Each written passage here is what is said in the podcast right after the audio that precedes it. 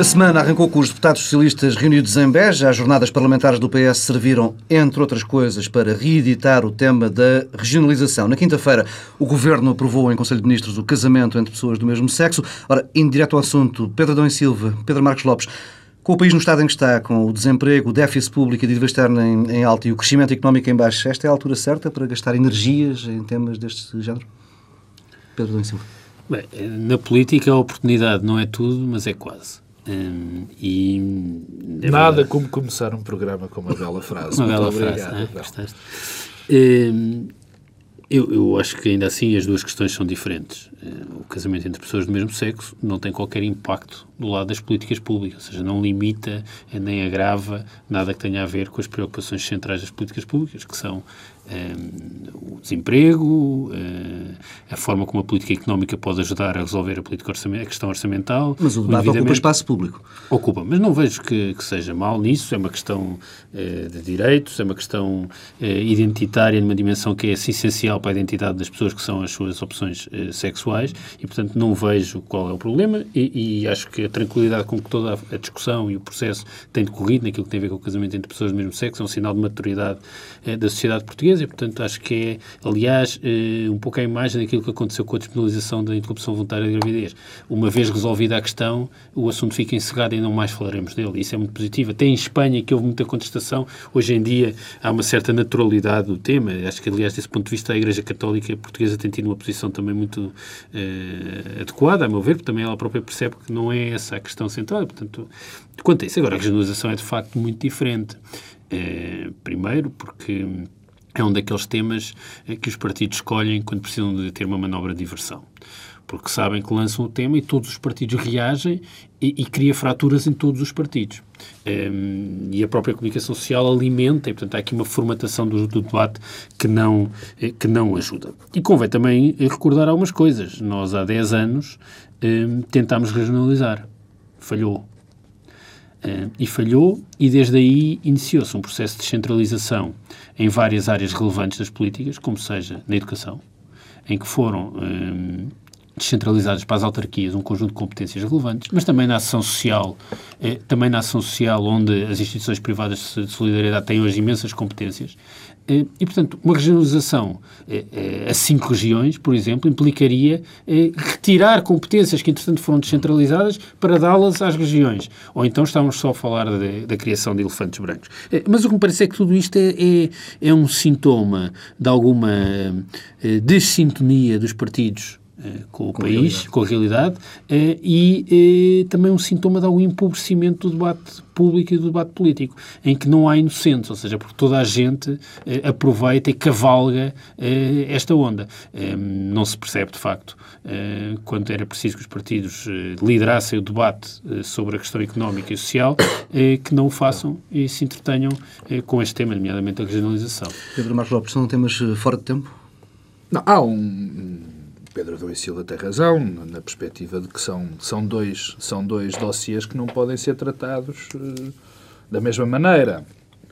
Naquilo que diz ao, ao, ao, casamento entre pessoas do mesmo sexo, é algo que já foi mais do que debatido, deve ter, deve, sido, deve ter sido debate numa altura de crise, na altura que nós passamos em 2008 e 2009, provavelmente foi o tema que foi mais falado e que mais direito a programas de televisão teve, bem, o que também demonstra bem uh, uh, o nível, ao nível que chegou o debate político, porque isto, na minha opinião, devia ser um tema que nem, enfim, nem deveria estar propriamente no, no, no, topo da agenda, porque é, um, é um, um, caso de tão evidente respeito pelos direitos das pessoas que nem devia ser abordado a este nível. Agora, em termos do impacto que isto tem na discussão e, e o impacto político, é zero. É, uma, é algo que tem que ser já tratado. Enfim, não haverá problema para, para o tratar. Provavelmente a alteração que é feita em termos de legislação, é tirar uma coisa, uma palavra no Código em Civil, dois artigos, em dois ou três artigos, e portanto estamos arrumados. A questão da regionalização é mais complicada. E é mais complicado por uma série de dimensões. Primeiro, porque ninguém entende, ninguém entende, eu acho que ninguém entende, que o Primeiro-Ministro tenha lançado este tema agora para a ordem do dia, nesta altura. Quer dizer, ninguém estava a falar da regionalização. Nós temos problemas absolutamente brutais a regionalização, pelo menos numa primeira fase, um impacto teria, que teria de aumentar brutalmente os custos de funcionamento do Estado. Eu não estou a dizer com isto que isso acontecesse no primeiro período, mas no, num, num, período posterior. Mas na primeira fase é evidente que está.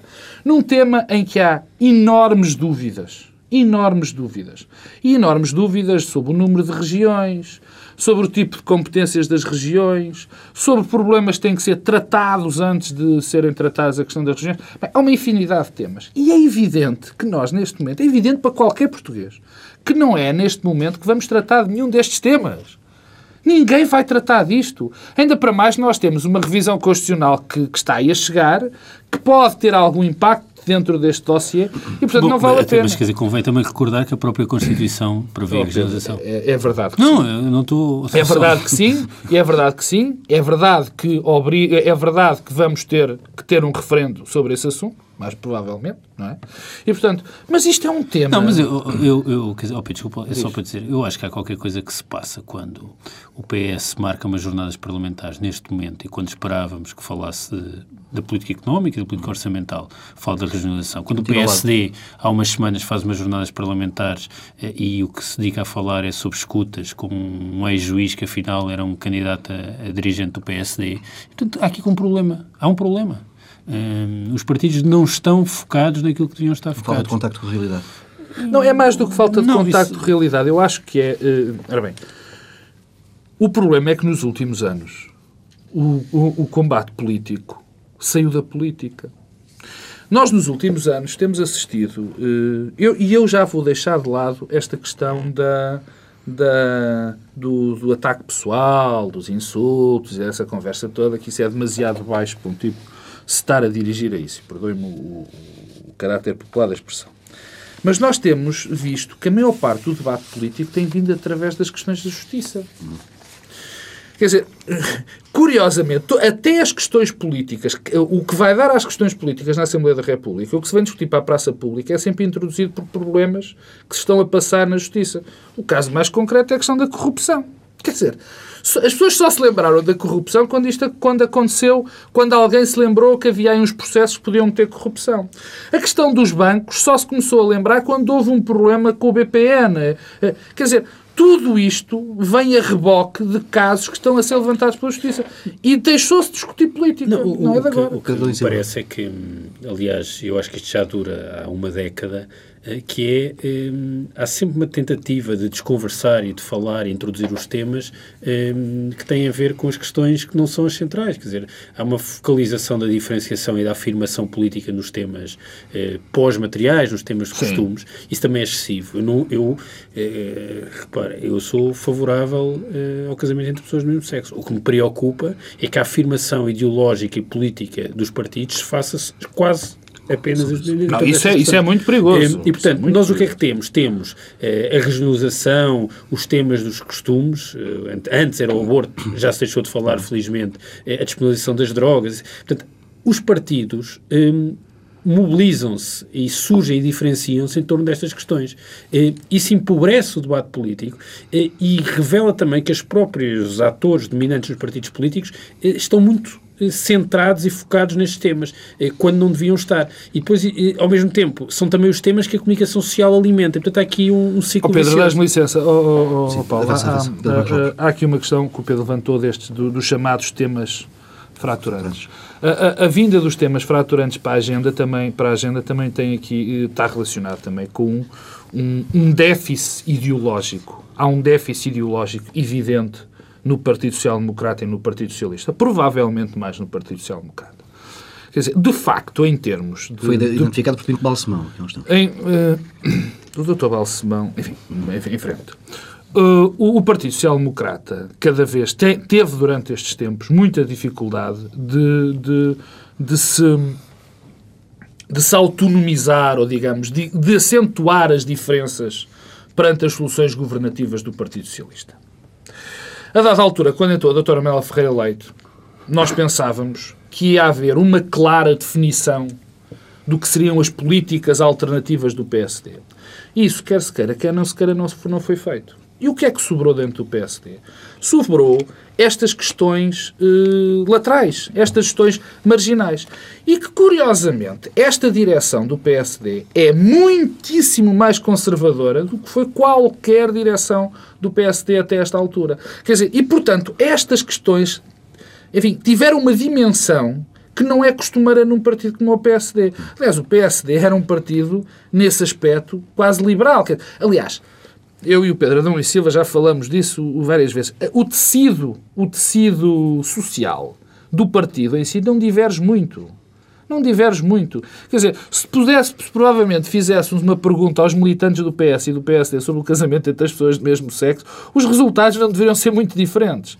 Agora, o que faltou e que fez sobrelevar estas questões de costumes e o PSD neste momento é super conservador nesse aspecto. Esta direção, não acredito que o PSD seja assim, foi a falta de facto do PSD apresentar soluções políticas, do PSD ter um projeto alternativo ao PSD, ao PS. Quer dizer, não, isto não cola, não cola, deixa-me só acabar, Pedro da Silva, e não cola alguns, enfim, alguns das pessoas que agora falam muito em termos pelo PSD, como o Dr. Pacheco Pereira, que está sempre a dizer, não, não, nós temos uma alternativa, existia uma alternativa quando de facto não existia. Tanto não existia que os portugueses não a conseguiram identificar. Não é? Não, é só para, para terminar, dizer que também isto é um sintoma de que eh, aquilo que era a agenda das juventudes partidárias há 15 ou 20 anos transferiu-se para os partidos. Eh, as, as, juventudes partidárias... Só falta o serviço militar obrigatório. Mas isso como já acabou. Exatamente. Mas, portanto, os temas eh, em que as, as juventudes partidárias tentavam afirmar, de repente passaram a ser os temas de afirmação dos partidos. E isso é não é sinal. é positivo, não é, não é bom sinal, porque não era uma boa forma de afirmação política. Sendo que sempre foi dito uma coisa, e isso também é verdade. As juventudes partidárias, quando eram acusadas, ah, só falam destes temas, só quando nós falamos destes temas é, é que nos ligam. E eu acho que isso agora passa-se em relação aos partidos os partidos, quando falam destes temas, têm um impacto mediático que não tinham, que não têm com outros temas. O que ajuda a explicar quando o Partido Socialista estava numa situação de fragilidade, no sentido em, em que deixou de controlar eh, a agenda política e perdeu o controle e a iniciativa, eh, provavelmente achou que, trazendo este tema da regionalização, eh, voltaria a definir os termos do debate. Na verdade, voltou. É, só que não é útil para ninguém, nem para o Partido Socialista, nem para os não, outros e, para o partido, quer dizer, e também há aqui uma pequena... É evidente que eu não acredito, que eu não, não acredito tanto em teoria da conspiração, mas às vezes não há bruxas, mas às vezes que elas elas há.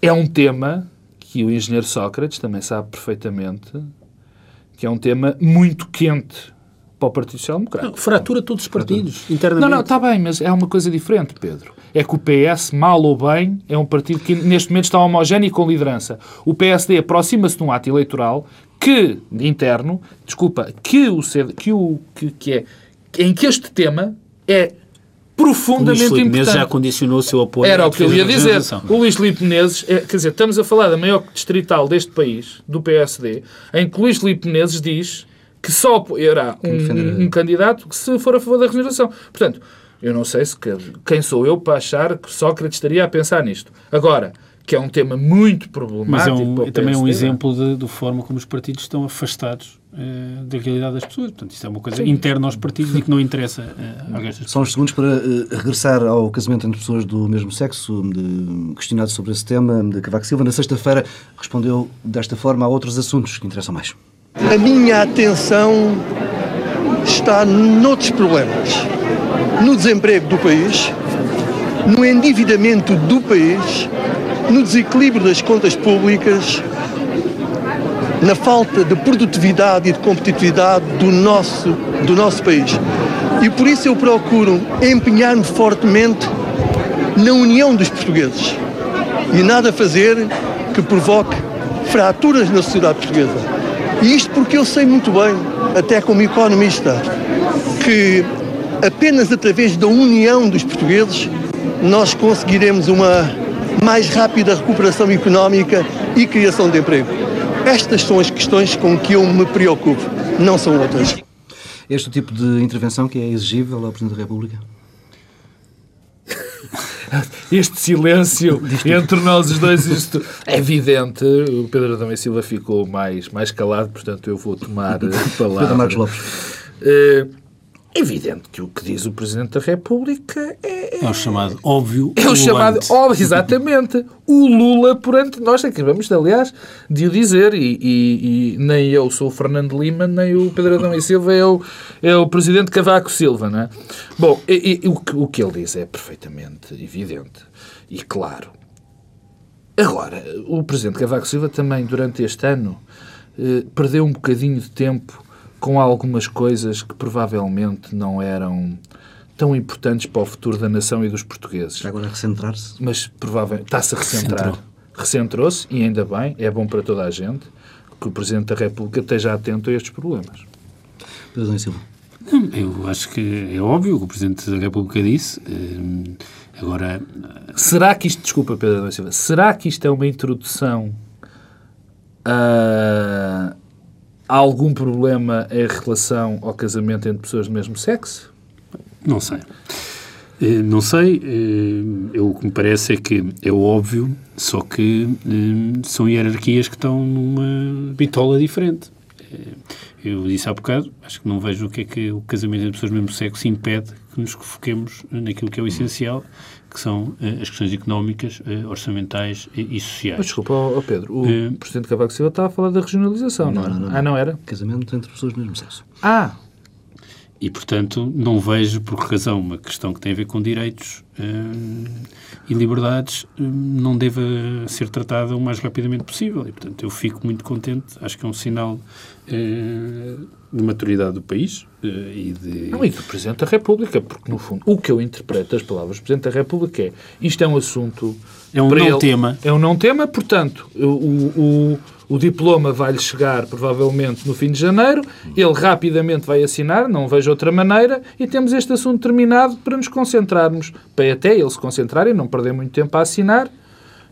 Na coisa nem importante, que foi o que ele disse. É a única maneira que eu tenho de interpretar. Eu não posso imaginar que o Presidente da República diga que há assuntos mais importantes que este, se não for por esta razão.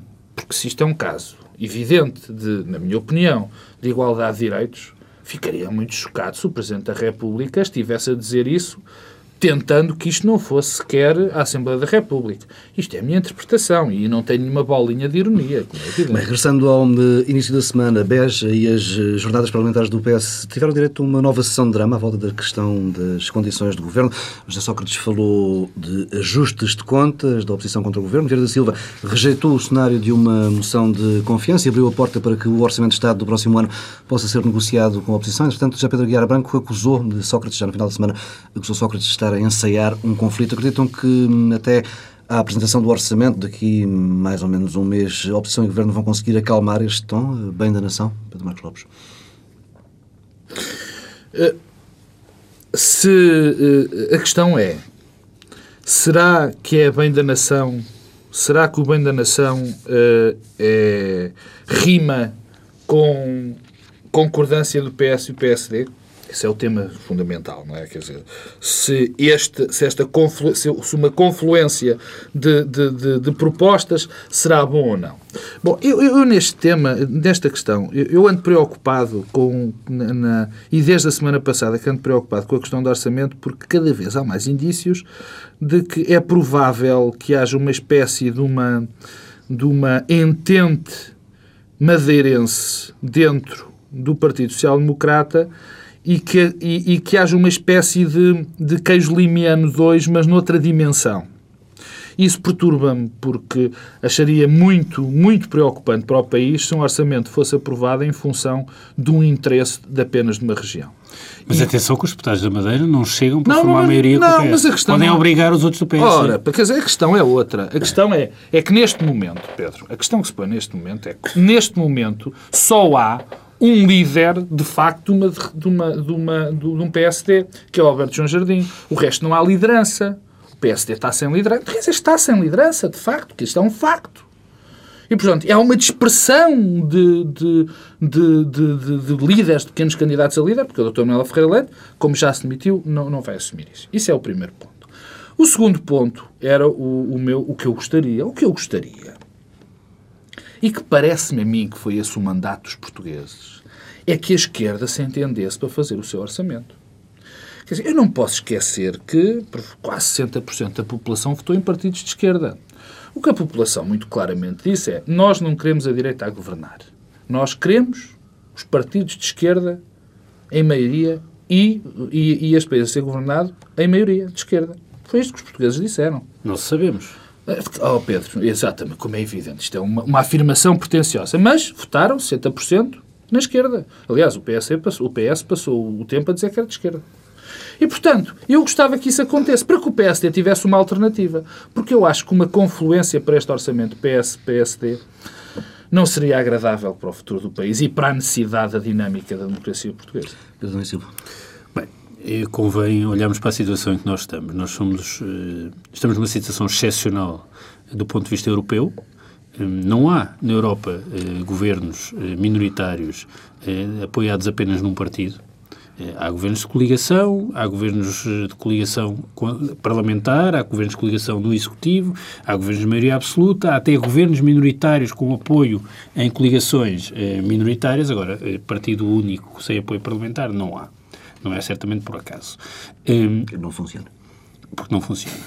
um, nós sabemos também da experiência dos 30 e poucos anos de democracia eh, que em Portugal eh, os únicos governos que duram as legislaturas inteiras são os governos de maioria absoluta. Com uma exceção, que foi o primeiro governo de António Guterres, que, em que o produto crescia, o desemprego baixava e era início de ciclo político. Eh, mesmo os governos de coligação não duraram a legislatura inteira. E, portanto, há aqui um problema. O problema é que, eh, além de termos este problema quase estrutural do nosso sistema, estamos numa situação económica e social dramática. Sim, isto exigia outro tipo de responsabilidade. Exigia, eh, exigia que os partidos mudassem. Uh, o Pedro Marcos Lopes uh, fala da convergência entre os partidos de esquerda. Eu não vejo convergência estratégica possa existir entre o PS, o Bloco de Esquerda e o PCP. Não há convergência estratégica possível em torno daquilo que nós precisamos fazer neste momento. Uh, e esse é um dos dramas também do Parlamento português. É que, do ponto de vista das opções políticas, tal como aconteceu em 83, há uma proximidade maior, de facto, entre o PS e o PSD do que é entre o PS e o Bloco de Esquerda e o Partido Comunista Português. Um, e isto não há forma de desbloquear este problema. Bom, então temos partidos a mais. Não, eu, eu acho pessoalmente que esta questão só se resolve eleitoralmente. No sentido que a política portuguesa só é desbloqueável quando for desbloqueada pelos eleitores, à esquerda. E, portanto, estamos aqui num bloqueio e num impasse. E, aliás, as presenciais eh, é sugerido que as presenciais vão servir também do lado da esquerda para tentar resolver esse impasse. Com a candidatura de Manuel Alegre. Eu acho que não, só vai agravar o impasse do lado do Partido Socialista. É, não há convergência estratégica possível entre Manuel Alegre e José Sócrates. Quer dizer, é, pode daqui a um ano estarem os dois a dizer que são da esquerda democrática e que partilham uma série de coisas.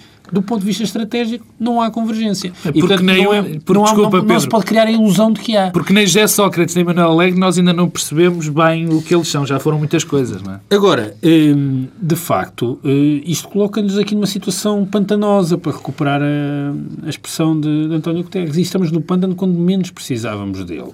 Eh, e o que é mais grave é que os mecanismos exteriores eh, ao Parlamento e que normalmente podem ajudar a criar condições de governabilidade também não estão a desempenhar o seu papel, nem podem.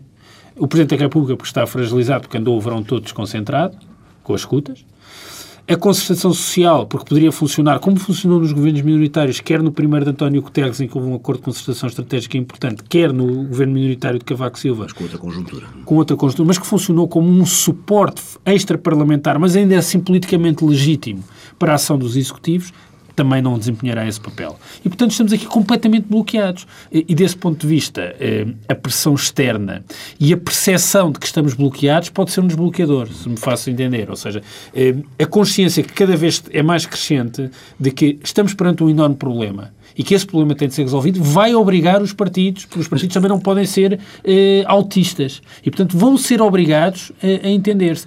E eu, desse ponto de vista, acho, sinceramente, e posso estar a ser otimista, que o orçamento e a discussão orçamental vai obrigar os partidos a entenderem-se e tem de obrigar os partidos a entenderem-se sem, ao mesmo tempo, aumentarem a despesa e diminuírem a receita. E depois disso pode haver quase um, um esvaziar desta conflitualidade, é desta pressão. É ótimo. Bem, eu acho que é o, é, é o único, é, é a pressão legítima que os portugueses podem fazer sobre o Parlamento Admiti- admitindo que o Governo é obrigado a, a negociar o orçamento, como parece ser o cenário mais, mais plausível. Eh, acreditam, que, acreditam num Primeiro-Ministro a negociar, com- a, governar daí para a frente Não, com, com um orçamento oh, mutilado Paulo com essa negociação? mas, eh, Ou seja, que não casa bem com o programa O do passado diz-nos que todos os governos minoritários aumentaram o déficit. Porque têm de ceder e porque ninguém aceita negociar a não ser para receber mais. E, e com isso satisfazer as reivindicações parcelares dos seus eleitorados. Isto é tanto mais complicado quanto os partidos pequenos eh, são mais exigentes. Eh, porque têm, que- têm uma necessidade até de extremar as suas posições para consolidar a sua base eleitoral. Agora, eh, esperemos que o presente e o futuro não estejam necessariamente inscritos no passado, eh, porque senão estamos perante um seríssimo problema e eu acho que a pior coisa que nos podia acontecer era sermos salvos pelo FMI ou pelo Banco Central Europeu. A, Marcos o- a consciencialização dos partidos eh, e os partidos e as pessoas que estão na política leem o passado, vivem o presente, veem as experiências que se passam na Europa, e, mas vivem sobretudo com o espectro eleitoral, com a circunstância que se passa em Portugal. E cada vez mais a minha sensação é que o- os partidos conscien- consciencializaram que vai haver um ato eleitoral antes do previsto. Ou pelo menos nós vamos viver num constante campanha eleitoral porque ninguém se vai conseguir entender. E, portanto, não estão dispostos a dar vantagens que consideram vantagens, é melhor, melhor assim dito, aos outros partidos. Concretamente ao Partido Socialista. E, portanto, isto no fundo acaba por ser um- um- uma pescada de rabo na boca. Não catch O problema é que, é que isto prejudica o infrator. não é? Oh, quer dizer, exatamente. Portanto, ninguém quer ser o infrator. Ora bem, quer dizer, ninguém. Mas não, ainda é pior, Pedro, ainda é pior, porque não só os partidos têm que fingir que não são os responsáveis pela crise, uma eventual crise política, como têm que fingir que os outros é que são responsáveis. Quer dizer, é- é- há aqui um problema de fingimento eu, oh, Pedro, completo. por acaso, acho que o Francisco Assis, esta semana, nas jornadas parlamentares, teve uma intervenção que me pareceu adequada, apesar de estarem a falar da regionalização, o contexto e falar da regionalização, que foi quando disse que também não era aceitável que houvesse uma atitude birrenta em, da parte eh, do Executivo. Ou seja, as eleições, convém não esquecer, foram eh, há um par de meses, o Governo está em exercício há relativamente pouco tempo e, portanto, é bom que o Governo eh, mostre que está a governar e Sim, que não não esteja, está. e que não esteja, Ainda- ainda e que não não- esteja apenas a queixar-se que a oposição não o deixa governar. E, portanto, aliás, ajuda a criar eh, e a mostrar quem é o infrator se o governo tiver iniciativa. Sim, mas isso Ora, o governo tem tido. não tem tido iniciativa. Não tem tido. Eh, E, o, e- e o governo não tem tido iniciativa e isso é acompanhado com, da parte da maioria parlamentar, alguns sinais de eh, contraditórios e que podem sugerir algum Não, desnorte e, e, político. há, e há- e há pior, quer dizer, não só cresce. va- vamos regressar um bocadinho atrás, quer dizer, nó- nós quando. Desde que uh, tomamos, de- desde a primeira, da- enfim, do primeiro período, da primeira eleição que deu, que deu a maioria a Sócrates, nós vimos o estilo de Sócrates e depois tentamos nos convencer que Sócrates ia mudar o seu estilo. Ia mudar o seu estilo, mas não vai mudar. E toda a gente tem essa consciência. O próprio Partido Socialista tem essa consciência. Nada disto vai mudar. Quer dizer, o estilo de governação é impossível mudar. Nós não vamos mudar as pessoas, sobretudo.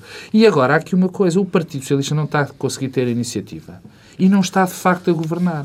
Mas isto também tem a ver, exatamente, com a consciência que os partidos e os líderes partidários têm de que é impossível negociar, é impossível governar sem uma maioria absoluta. Ou, ou, ou um acordo parlamentar que propicia essa maioria O absoluta. problema é que os, os sistemas, o sistema eleitoral português está feito para não criar maiorias absolutas. Alguém disse esta semana que Portugal tem graves problemas económicos. Eu dizia numa crónica de jornal que Portugal tem graves problemas eh, económicos, mas eh, o pior mesmo é uma enorme incapacidade de resposta política. É esse o problema? É também o problema. É- é- nós, quando mais precisávamos de termos capacidade institucional e política para responder aos problemas, ela está-nos a faltar mais. Ou seja, quer dizer, é assim, nós precisávamos mais de uma maioria absoluta agora do que precisávamos na legislatura anterior. Hum, E agora temos muito menos condições políticas e de governabilidade do que tínhamos na legislatura Terá anterior. sido mal E é um a maioria absoluta? Deve, foi com certeza, porque se tivesse sido bem utilizado, o Partido Socialista teria ganho as eleições.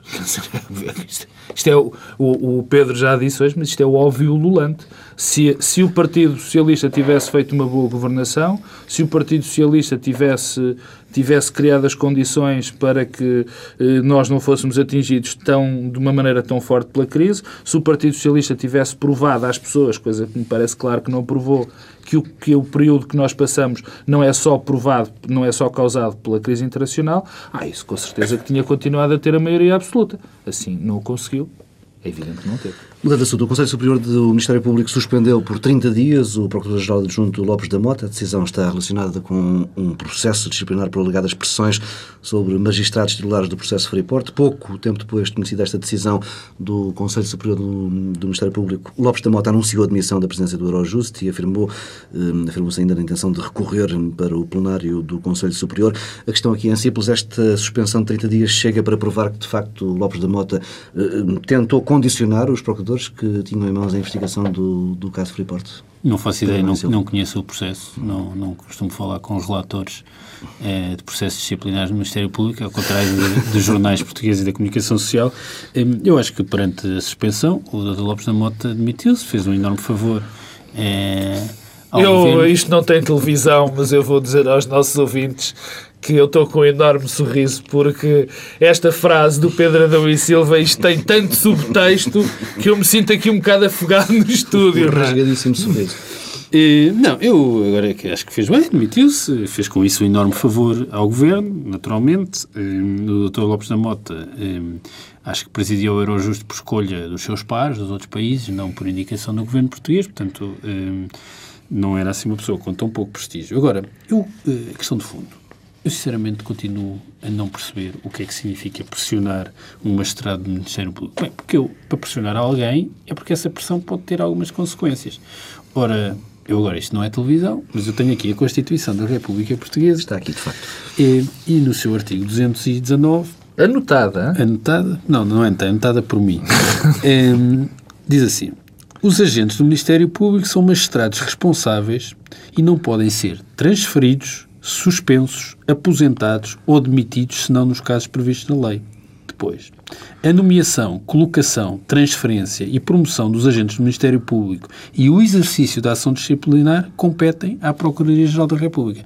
Ora, qual era exatamente a consequência de pressionar alguém que está protegido pela Constituição nestes modos? Eu não consigo, eh, não consigo perceber e, portanto, acho que isto é tudo, hum, é, é, quer dizer, é sempre, voltamos sempre ao mesmo tema, quer dizer, que é esta questão é, dos senhores magistrados do Ministério Público que são muito sensíveis e suscetíveis. Eu também me sinto pressionado pelos magistrados do Ministério Público. Aliás, digo que hoje em dia, na vida pública, na vida política portuguesa, sinto-me quase todos os dias pressionado pelo sindicato dos magistrados do Ministério Público. o que é que vai haver um processo também sobre isso. E depois é assim, quer dizer, eh, o Bloco de Esquerda disse isso, eu acho que tem toda a razão, foi José Manuel Pereza que disse isso, que é assim, bem, ou a sanção é grave ou não é. Agora, 30 dias de suspensão.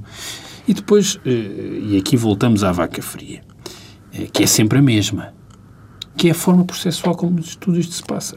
Há coisa, 10 dias, soubemos que o relator propunha a suspensão do Dr. Lopes da Mota. Soubemos, apareceu na comunicação social. É uma coisa estranhíssima. Portanto, há um relatório, um processo disciplinar de uma pessoa feita por um, magistrado do Ministério Público sobre outro magistrado do Ministério Público e aparece eh, eh, nos jornais. Portanto, é, é, é, espantoso. O que, aliás, nos diz sempre uma coisa: é que houve um apelo do judeu desde o início para que todo este processo fosse público. Foi negado. Mas depois há fugas de informação que beneficiam só uma das partes. Portanto, é público só, no, só naquilo que interessa a uma das partes. Curiosamente, é sempre, são sempre as mesmas. E, portanto, o, o segredo de justiça é uma coisa que agora protege o infrator.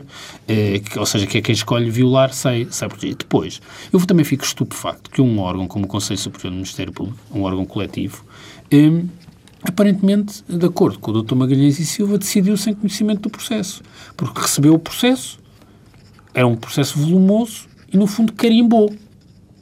Ora, um órgão pulmonário eh, é para isso que serve? Ou é uma instância coletiva eh, e uma instância para avaliar a prova produzida eh, num, processo disciplinar? Que, quer dizer, o que me preocupa em tudo isto é as garantias que nós temos perante a justiça.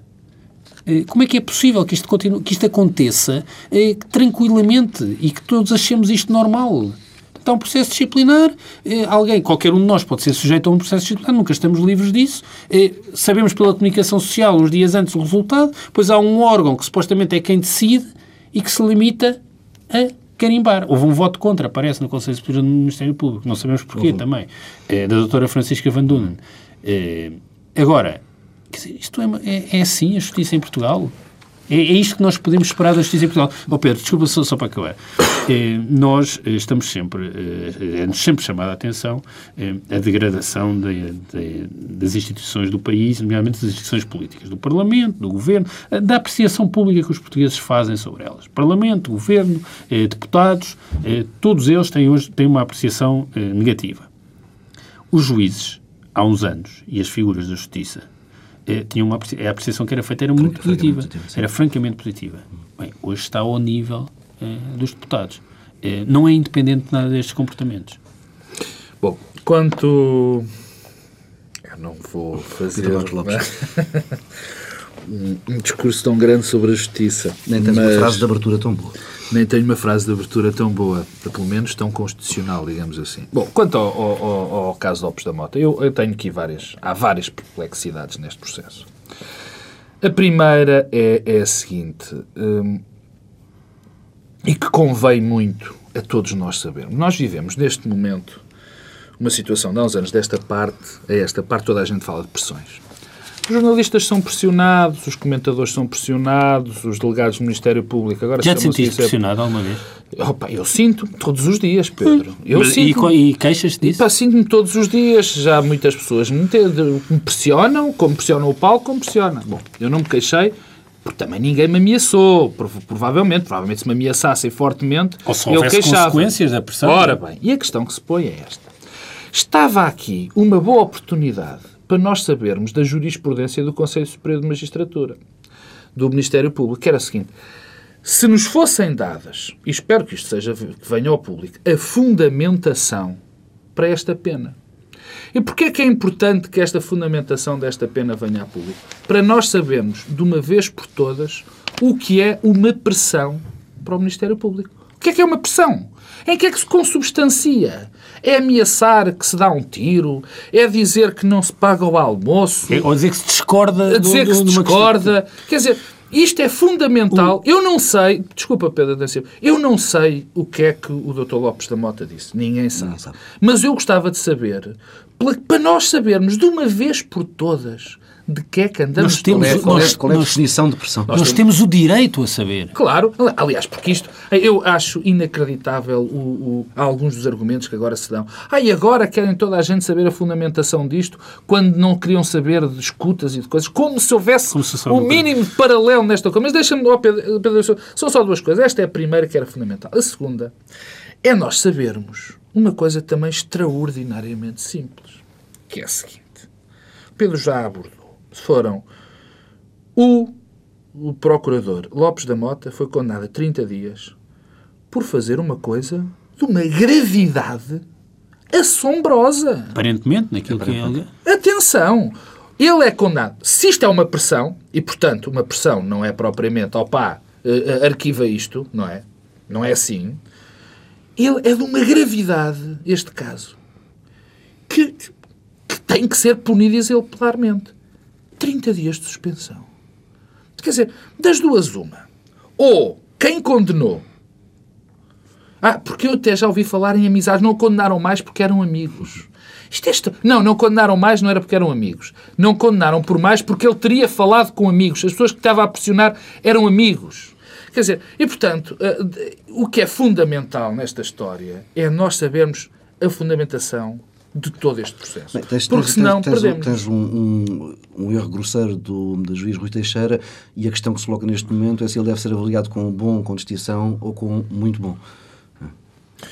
Pois, eu do, do Dr. Rui Teixeira não conheço esse processo e, tenho, Pedro, e, não, e não me quero falar sobre ele, de facto. É, eu só posso, eh, como cidadão, só posso achar no mínimo estranho e receber com estupefação que um juiz, que é, que é um processo que houve, do qual foi, foi feito um recurso, mas que o juiz achou que esse outro juiz tinha cometido um erro grosseiro, um, que isso se traduza numa nota de muito bom. Há qualquer coisa que não como mal. Eu, bom Constituição. O, o Paulo Tavares, eu há bocado li a Constituição, eu agora queria chamar a atenção para uma entrevista do António Estás a trazer muita doutrina, Pedro. muita doutrina.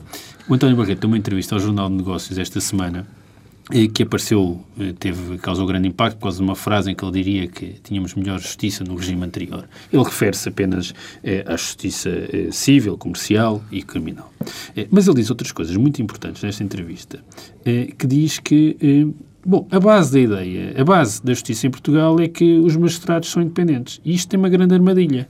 É que a independência quer dizer autogestão. E, portanto, é como se o poder político português, e aqui não é o governo do momento, é o poder político, entregou eh, aos magistrados a gestão eh, do sistema judicial e eles vivem numa, numa situação de, de, de, de autogestão. E mais grave é que o sistema judicial português praticamente não depende do soberano democrático. Ou seja, os magistrados é, é, é que nomeiam magistrados, é que decidem tudo nos conselhos de preço. Portanto, não há aqui. E quando eu digo nós temos o direito de saber o que se passa, é porque nós é que somos a fonte, nós é que somos o soberano. Não é o sistema judicial. A democracia não radica numa soberania quase absoluta, e eu diria com tentativas hegemónicas eh, do Poder Judicial. E nós, em Portugal, estamos a caminhar. É essa a pressão que é feita todas as semanas e todos os dias pela parte do Poder Judicial. E é isso que está em causa. Portanto, é preciso aqui eh, um, um, há uma obrigação e um direito de sindicância democrática face à Procuradoria-Geral da República, ao, ao Ministério Pedro. Público, aos, aos magistrados, e, e isso é-nos negado. Isso, e, e, e, a relação democrática face ao sistema judicial é, é violentada todos os dias em Portugal. É feito? Não, não, é, não, repara, eh, nós temos um problema que, que, que isto não é novidade. Eh, eh, pela primeira vez, pela primeira vez, até pelo aquilo que o Pedro Ana Silva aqui o disse, que há aqui uns anos era impensável ouvir-se estas palavras porque não eram necessárias. Agora, uma coisa, o poder, o poder uh, judicial foi provavelmente o último poder a ser escrutinado. E é evidente que neste momento há uma resistência do poder judicial em ser escrutinado. Quer dizer, nós podemos discutir todas as decisões de toda a gente, as decisões políticas e mais, outras, e mais que sejam, até dos médicos, das vacinas, nós podemos discutir, nunca podemos discutir é as decisões dos tribunais. Isso nunca podemos discutir. E há uma coisa que, quer dizer, que é para não haver confusões, porque agora, como há muita gente a falar de justiça, vamos todos falar e vamos, infelizmente, falar durante muito tempo, que é não, confundir. Não mais da cor não. não, não. Mas estamos condenados a regressar condenados. a este tempo. Há cá coisas diferentes, quer dizer, há uma coisa que é o segredo de justiça, das investigações. Outra coisa é a transparência das decisões depois tomadas. Isto é muito importante, é nós sabermos quais são os fundamentos das decisões, em que provas se basearam essas decisões. Isso é que é extraordinariamente importante. E até de E há outra coisa muito importante, desculpa, Pedro, que é a produção de prova na comunicação social que não corresponde depois prova produzida em Bem, tribunal. mas isso, isso já é, isso, isso poderia ser algo que, que o Noronha Nascimento também abordou esta semana. Que, é que era, o mensageiro. exatamente. Quer dizer, isso aí já é outra questão. Quer dizer, o que é fundamental é nós sabemos. E também de problemas que se passam, pequenas, eh, por exemplo, este caso administrativo, praticamente, que é o caso de Lopes da Mota, tipicamente é algo que não havia grande necessidade de nós conhecermos o que lá está dentro. Mas como as coisas se puseram, é fundamental. Terás certamente a oportunidade de falar disso. No Acho... próximo ano, o Bloco Central TSF fica agora fechado para férias, regressa em 2010.